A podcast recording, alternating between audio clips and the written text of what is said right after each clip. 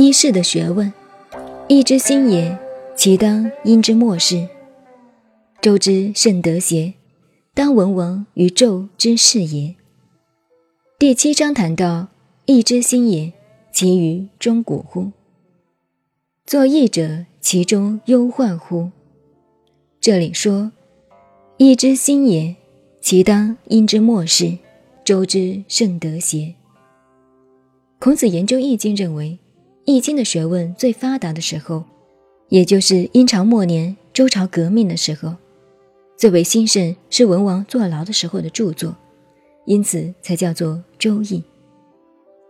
是故其辞微，微者使平，易者使轻，其道甚大，百物不废，具以始终，其要无咎。此之谓义之道也。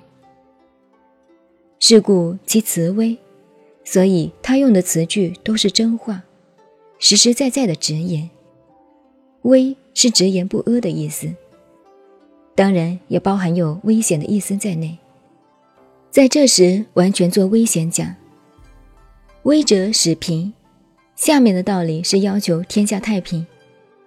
易者使轻。易就是变动，变动中容易倒下来，不希望它倒下来，便要把它扶持起来。其道甚大，所以就历史来讲，这里边包藏的学问非常大。百物不废，据以始终。文王研究易经所得的结论，也就是这八个字。所谓百物不废，就是一切万物之间。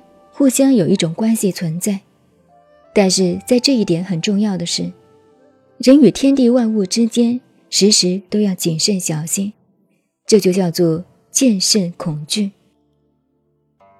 宗教家所讲的戒，并不是条文，随时小心就是戒，做人要随时在戒慎恐惧中。儒家的学说就是在发挥这四个字的道理，其要无咎。此之谓义之道也。戒、慎、恐、惧，并不是要我们终日生活在恐怖害怕中。如果那样，这个日子便活不下去了。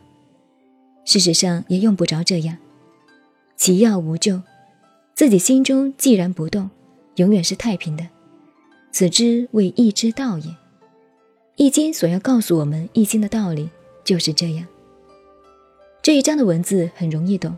也很浅显明白，换言之，就是帝王领导学的中心。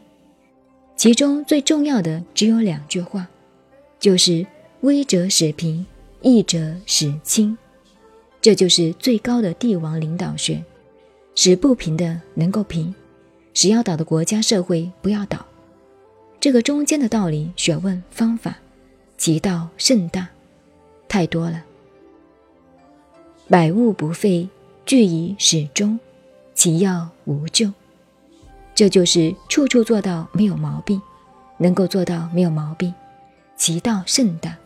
这个中间的学问太大了，所以后来有人称《易经》的学问是一世之学，道理就在这个地方。